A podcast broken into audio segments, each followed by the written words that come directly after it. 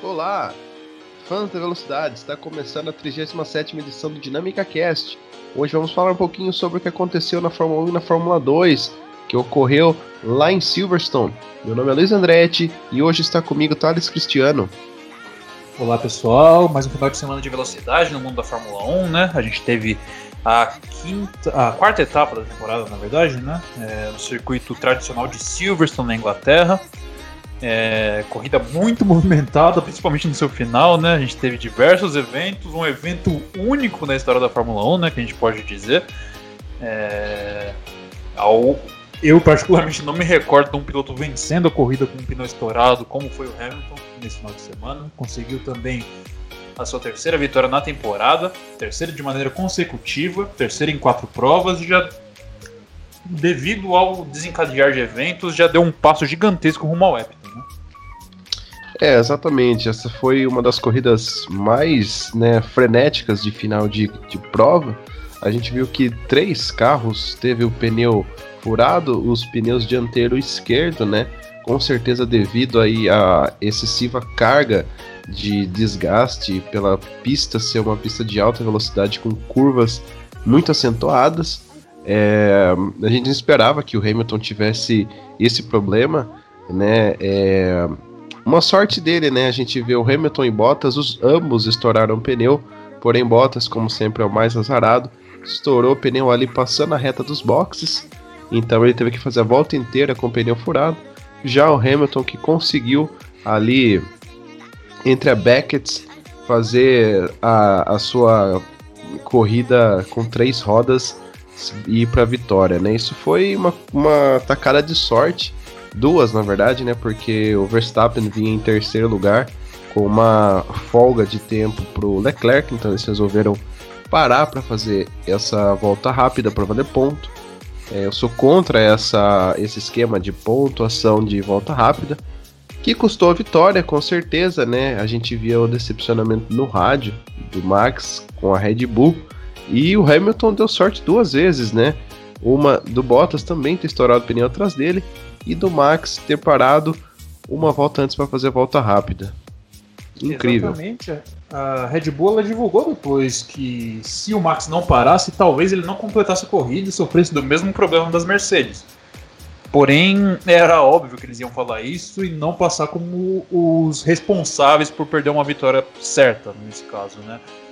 É, como você disse, essa regra do ponto extra para a volta mais rápida nesses tempos atuais de Fórmula 1 não faz tanta diferença. Talvez faria antigamente, outros anos, onde a gente teve disputas parelhas por, pelo título até a última etapa, né? Onde cada ponto valia. 2008 é um exemplo, né? Que um ponto decidiu o campeonato. 2007 também. Porém, não tenho o que dizer sobre a sorte do Hamilton nessa casa. Né? É, a gente teve o Bottas com três voltas para o final sofrendo do mesmo problema, acabou nem pontuando. Ele que, querendo ou não, é o candidato mais próximo ao título, ao Hamilton, né? E na, apenas na quarta etapa da temporada já tem sua primeira. sua primeira. seu primeiro zero no placar de classificação, né? Não pontuou nessa corrida, não somou nenhum ponto. E o Carlos Sainz, que vinha fazendo uma excelente corrida, né? Tava na quarta posição é, relativamente perto do Leclerc, né? Tava, se não me engano, 3 segundos atrás dele. Teve esse pneu furado e acabou acabando apenas na 14 posição, né? É uma pena para o Sainz, que ia trazer para casa o P4. Estava à frente de seu companheiro de equipe, o Norris. Andou na frente dele o final de semana inteiro. Teve essa infelicidade aí de ter o pneu dianteiro esquerdo de novo, né? É, estourado, caindo lá para trás. E isso ajudou o Ricardo a ir para quarta posição, né? Isso mostra o quanto a Renault ela está é, evoluindo ao longo do, da sua temporada. É, ela é a segunda equipe com o melhor motor, né? O Renault ele tem apenas 25 cavalos a menos que o Mercedes, que é o primeiro, seguido da Honda com 30 cavalos a menos e depois a Ferrari com 50 cavalos a menos. Bom resultado para as duas equipes, né, da Renault. A gente vê a McLaren e a própria equipe de fábrica andando muito bem no meio do pelotão e também sendo o melhor do resto, né? Eles ficam alternando as posições. Interessante, né? A McLaren ainda está à frente da Renault, porém, né, a gente vê que o Ricardo e o Ocon tá fazendo um bom trabalho. Também a dupla da McLaren também está fazendo um ótimo trabalho. Interessante de ver essa disputa. Exatamente, o Ocon que teve problemas no começo do campeonato, né? Ele que sofreu com quebras, acabou ficando um pouquinho para trás do Ricardo no campeonato, muito em função disso. Agora ele está querendo correr atrás do tempo perdido, né? Ele que terminou na sexta posição, mas não muito atrás do Ricardo, né? Em torno de 6 segundos para trás. É... O Ricardo é um piloto extremamente talentoso, é, na... extremamente em forma também, importante ressaltar, né? Ele que ano que vem pode fazer muito bonito nessa McLaren. E o Ocon tem querendo recuperar o tempo perdido esse ano sabático de 2019, que ele ficou sem guiar nenhum carro, para ano que vem tá em forma, né? Ele certamente vai ter o Fernando Alonso como companheiro, vai ser vai ser um piloto que caso se ele se dê bem no como companheiro de equipe, ele vai poder agregar muita experiência útil para sua carreira, né? Ele pode evoluir muito a partir daí, considerando que o Alonso já vai ter seus 40 anos, não, não certamente não se estenderá mais do que dois ou três anos na, na categoria após a sua volta. E o Ocon tem que absorver essas informações, andando ao lado dos melhores, né? Ele que agora está tendo um companheiro de equipe de primeira qualidade, vai ter, né? Para poder no futuro, quem sabe daqui a uns anos, é, ser um fator que brigue por títulos na Fórmula 1, né? Que era o que se esperava dele no começo. É, exatamente. É, é, muito bom de ver, né, a Renault de volta aí, é, não aos ponteiros, mas a, aos pontos, né, que ano passado e retrasado a equipe tinha um carro muito delicado, agora tá indo aí pro caminho certo, né, estão é, querendo já dedicar para 2022, que é onde muda o regulamento, e isso está vindo com força total, com o Ocon, jovem piloto, e o experiente que trouxe dois campeonatos para Renault, Fernando Alonso. É, Destaque legal também, né? Agora deixando de falar um pouco da Renault, vamos falar em partes da corrida. Pierre Gasly, que chegou à frente do Albon, né? O substituto dele na RBR do ano passado. Gasly que vem fazendo muito bonito na AlphaTauri. É, diferentemente do Kvyat, que apenas pontou um pontinho nessa temporada em quatro corridas, Pierre Gasly trouxe para casa seis pontos, uma bela corrida que fez, né? Fortíssima, ultrapassou Vettel ficou à frente do Lance Stroll. Interessante a corrida do Pierre Gasly, né? Exatamente, o Gasly que. O companheiro de equipe dele, o Kvyat, teve um erro. Podemos chamar de erro primário, né? Ele que mesmo admitiu na, na entrevista da coletiva que se distraiu mexendo no volante e acabou perdendo o controle do carro na, na sequência de curvas da Megats e da Beckett. E acabou batendo, causando safety car e consequentemente abandonando a corrida. É, muito em função disso, é, deu uma oportunidade a mais para o Gasly ao longo da corrida. Né? Ele mostrou um pace muito bom, é, saiu da zona da, da, segunda metade do grid e se colocou na posição de pontos, né? conseguiu ultrapassar o Vettel, fez uma belíssima ultrapassagem sobre o Stroll também. É, e você comentou sobre o álbum, né? O álbum que teve problemas de classificação. É, não foi pro Q3, foi eliminado na segunda parte do treino. E logo na primeira volta da corrida, ele se envolveu no incidente com o Magnussen, que acabou tirando o dinamarquês da corrida, né? Ele foi punido em função disso, levou 5 segundos. E tá sendo um período muito difícil pro Albon, né? Esse oitavo lugar dele, é, para quem assistiu a corrida sabe que ele tá muito no lucro de ter conseguido.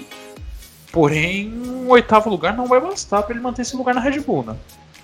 É, com certeza. Vale ressaltar, né, que o álbum ele veio de, de uma ascensão, né, quase dois pódios aí que o Hamilton tirou. Depois disso foi ladeira abaixo. A gente sabe que a Red Bull ela tem um moedor de carnes de piloto, né? Já vimos que nessa corrida Christian Horner e o Helmut Marko não estavam felizes, né? Já disso da penúltima corrida que aconteceu, agora essa última corrida de novo Albon não conseguiu fazer um bom tempo na classificação. É, mais uma vez, Max Verstappen, três pódios em quatro corridas e Albon apenas pontuando, né? É, é, é uma coisa que tem um abismo entre os dois, né? É, ficou muito atrapalhado no começo, largando lá para trás. Se envolveu no acidente, não, deu, não deixou espaço para Magnussen. tirando o dinamarquês da corrida, levando 5 segundos de punição. É uma pena, né? Um piloto que tem que se achar, tem que andar na frente, né? Independente de estar tá andando atrás ou na frente do Max, tem que trazer mais pontos para Red Bull, que com certeza vai começar a perder a paciência daqui a algumas corridas. E a gente sabe como que a Red Bull é, né? Em relação a pilotos que não fazem jus à equipe. E ele tá com a batata assando, né? Exatamente. É... A Red Bull que a gente vê pelo desempenho atual, que o Max Verstappen, na minha opinião, já é o melhor piloto em quesito de talento de talento maciço no grid. Ele é o melhor piloto, tem uns dois anos já no grid da Fórmula 1. E ele tira. Não, podemos falar que ele extrai o máximo desse carro que a Red Bull tem, né? Conseguiu um segundo lugar, muito em função do estouro de pneu do Bottas, né? Que senão ele seria apenas terceiro, um, um caminhão de tempo atrás das duas Mercedes e um caminhão de tempo atrás do quarto lugar, que na ocasião, na ocasião era o Leclerc, né? A Ferrari que a gente já vai falar da Ferrari que arrumou uma alternativa paliativa para conseguir ser competitiva nesse final de semana, né? É, mas o Verstappen tem conseguido fazer bons resultados, né? Foi segundo lugar na última etapa na Hungria, foi segundo lugar novamente agora. Porém, o álbum não consegue bons pontos, né? E o que isso resulta é a McLaren é, perigosamente perto da Red Bull na, na disputa do campeonato de construtores, né? É, a gente pode ver que a McLaren, com, se mantendo consistente do jeito que foi, é, obviamente 12 pontos perdidos com o quarto lugar que era tido como certo para o Carlos Sainz, é, vão fazer muita diferença. Mas a gente vê uma batalha muito intensa, com dois pilotos regulares na McLaren, tanto o Lando Norris, que tem três top 5 em quatro corridas, quanto o, quanto o Sainz, que vem fazendo excelentes atuações também. E a Red Bull, enquanto em contratempo, tem um piloto que pontua muito bem toda a corrida e outro que pontua breves pontinhos. Sim, com certeza isso é uma pedra no sapato da Red Bull, que está lutando para ser a vice-campeã no, no, na tabela dos construtores. Tá ficando cada vez mais difícil, né? É, se o álbum não conseguir realmente entrar nesse pace que o Verstappen tem, não é a obrigação dele ser mais rápido, porém é a obrigação dele andar um pouquinho atrás pelo fato de que eles têm um dos melhores carros do grid. É, eu acho que ele tem que se achar um pouquinho mais, porque também, né, faz refletir o quanto o Pierre Gasly foi é, subestimado né, na, na, Red Bull. Ele que está fazendo um bom trabalho na AlphaTauri. Agora, outro destaque negativo é Lance Stroll, que está com um dos melhores carros também do grid, né? Falei um pouco da Red Bull, agora vou falar um pouquinho da Racing Point, que está com um carro totalmente novo desde o ano passado, um carro super rápido, entrou na corrida, não teve um pace legal, foi ultrapassado por várias pessoas, vários pilotos, né? E ficou em nono lugar com apenas dois pontinhos. Uma pena, né? Um piloto que estava ali meio que em ascensão nas classificações, fazendo boas atuações nas corridas, trazendo pontos, não mostrou nenhum talento e nem porque veio, né? Parece que o carro aí estava totalmente desacertado pelo que a gente vinha vendo desse carro da Racing Point, né? É, foi um final de semana bastante conturbado na garagem da Racing Point, né? A gente viu o pessoal foi acompanhando semana passada, viu que o Sérgio Pérez testou positivo para o coronavírus, né? Acabou perdendo a corrida desse final de semana em função disso. É, também provavelmente vai perder a de semana que vem, que é no próprio circuito de Silverstone. É, muito em função disso, foi armada uma logística de última hora para trazer o Huckenberg para substituto do Pérez, né? Porém, o Huckenberg acabou não correndo é, devido ao que foi divulgado problema no motor do carro, né? um problema na montagem do motor do carro, algo semelhante. É, há quem duvide disso, há quem acha que tem muito a ver da forma física do Huckenberg, que não aguentaria uma corrida inteira. É, ele que apareceu a público para dar entrevistas com, com adesivos no pescoço, reclamando muito de dor. Falando do Stroll, ele liderou o segundo treino livre, né? É, o pessoal achou que ele ia ser um fator nesse final de semana e acabou tendo problemas, tendo diversos problemas, levando tempo das duas McLarens e das duas Renaults, dois carros que a Red Bull, a Racing Point consegue ser consistentemente mais rápido, a gente viu nas últimas corridas, por incrível, por incrível que pareça. E o Stroll acabou perdendo terrenos para eles. O Gasly que fez uma, uma excelente atuação, né? Ele que ao, ao final da corrida estava visivelmente contente. É, por passar o carro da Racing Point, que é tido como o carro a ser batido dessa vez, né? No pelotão intermediário, pelo menos. E o, o Stroll apenas completou a corrida na nona posição, é, corrida que ficou marcada por mais um protesto da Renault contra a Racing Point. Né? É, desculpa, a gente falou um pouquinho, você falou um pouquinho também do Sérgio Pérez, né, que contraiu o Covid-19 e entrou o Huckenberg, não é mesmo? É, a gente viu que uma pena, né, um parafuso na embreagem impossibilitou que o alemão retornasse à corrida e com certeza ia fazer uma corrida muito boa, né? É, exatamente. É... Era o que se esperava dele, pelo menos, né? Porém, foi perceptível a, a falta de forma. Falta de forma, exatamente. Ele que nos treinos de sexta-feira, principalmente, se queixou bastante pelo rádio, né? A gente viu ele reclamando da forma do cockpit, não conseguia stints longos dentro do carro da Racing Point. E isso certamente foi um fator que pesou. Semana que vem, se o Pérez caso não consiga correr, a gente espera ter ele novamente no grid, né? É ele que vai correr atrás desse tempo perdido para semana que vem, se necessário, ter que alinhar, no, ter que alinhar na grelha para substituir o mexicano. Exatamente. Agora fechando o nosso grid de pontuação, Sebastian Vettel terminou em P10, né? Por conta de dois, é, dois furos de pneu de Valtteri Bottas e Carlos Sainz virtualmente, né, ele terminou em décimo, porém na verdade ele era para terminar em décimo segundo, enquanto seu companheiro foi terceiro lugar. Sebastian Vettel apenas foi décimo.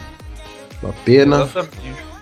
Um piloto. O, a Ferrari, para tentar é, compensar a, a falta de potência do motor, eles estavam com a carga aerodinâmica do carro visivelmente mais baixa. É, você assistindo a corrida, você conseguia perceber a asa traseira da Ferrari minúscula, um acerto semelhante que a gente está acostumado a ver em Monza, né, com os carros que é o circuito com menor pressão aerodinâmica do calendário, os carros com praticamente zero de asa traseira. E a gente viu isso nos carros da Ferrari nesse final de semana, né? É...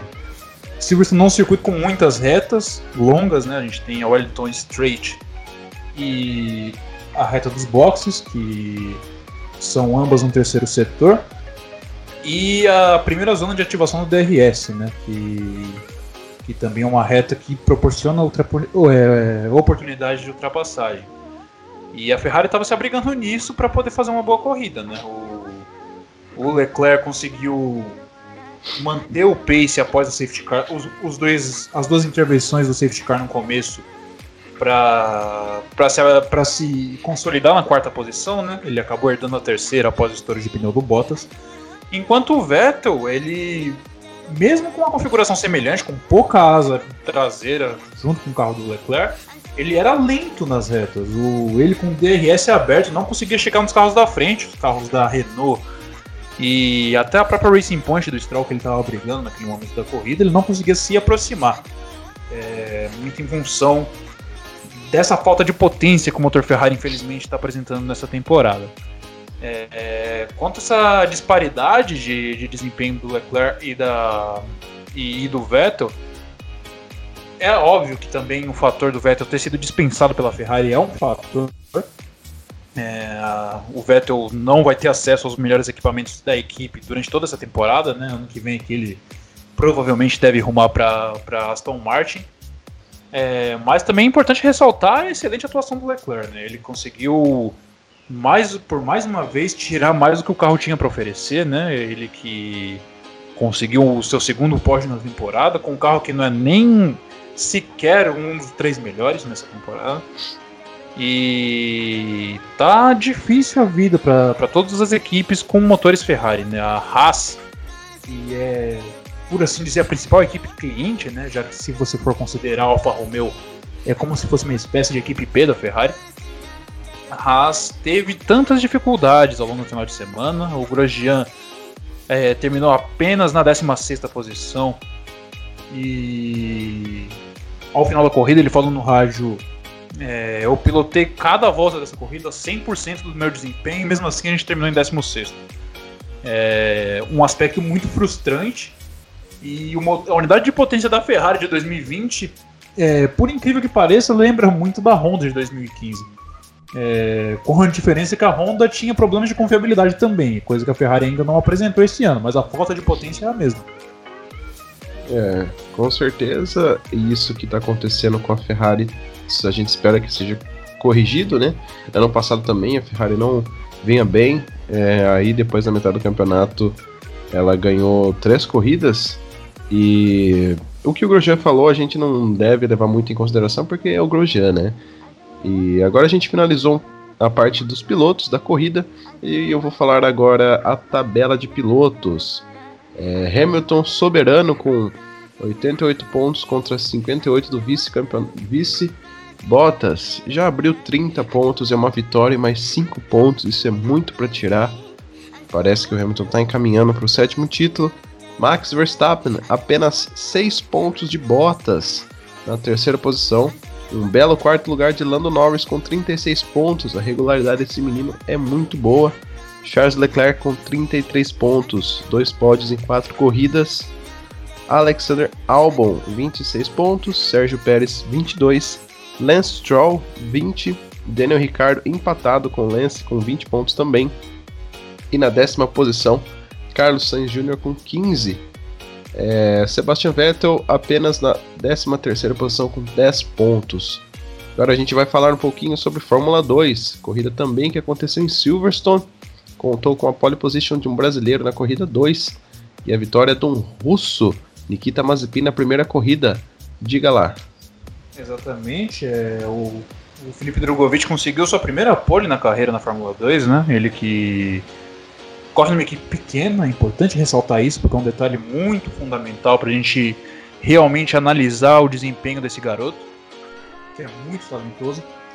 É, provavelmente tem todo o potencial para ser o próximo brasileiro na Fórmula 1. Ele, que para a primeira corrida, a corrida longa da Fórmula 2 no sábado, foi o pole, né? Porém, muito em função desse baixo desempenho que a MP Motorsport tem ele não conseguiu se manter entre os ponteiros durante a corrida 1, né? Ele acabou terminando apenas na sétima posição. É, como você bem ressaltou, a corrida 1 foi vencida pelo Nikita Mazepin, ele que piloto russo, na sua segunda temporada na Fórmula 2. É, tomou a liderança logo no começo, né? Ele que é, ultrapassou o Drogovic nas voltas iniciais, ficou atrás do Mick Schumacher no, no, durante um pouco e logo tomou a liderança da corrida e não olhou mais para trás. Foi um excelente resultado do piloto russo. Na, na primeira corrida também é importante ressaltar que uh, o excelente desempenho do Guan Yu Zhou, piloto chinês da UNI Virtuose, ele que fez uma alternativa, uma estratégia alternativa, é, saiu de lá de trás, ultrapassando todo mundo, chegou na segunda posição. É, assim como ele também o japonês da Carlin, Yuki Tsunoda, né, piloto protegido da Red Bull, chegando na terceira posição, se eu não me engano é o primeiro pódio dele nessa temporada. É, destaque negativo ficou por conta do Mick Schumacher, que saiu da terceira posição, entrou, andou entre os ponteiros durante grande parte da corrida, porém no final acabou ficando sem pneu, terminou apenas na, no, na nona posição. E o líder do campeonato, Robert Schwartzman, que não pontuou, tanto na corrida 1, chegando em 14, quanto na corrida 2, que ele também não pontuou, chegando apenas na 13 posição. Na corrida 2, na manhã do domingo, é, o pole da corrida no grid invertido foi o Dan Tickton.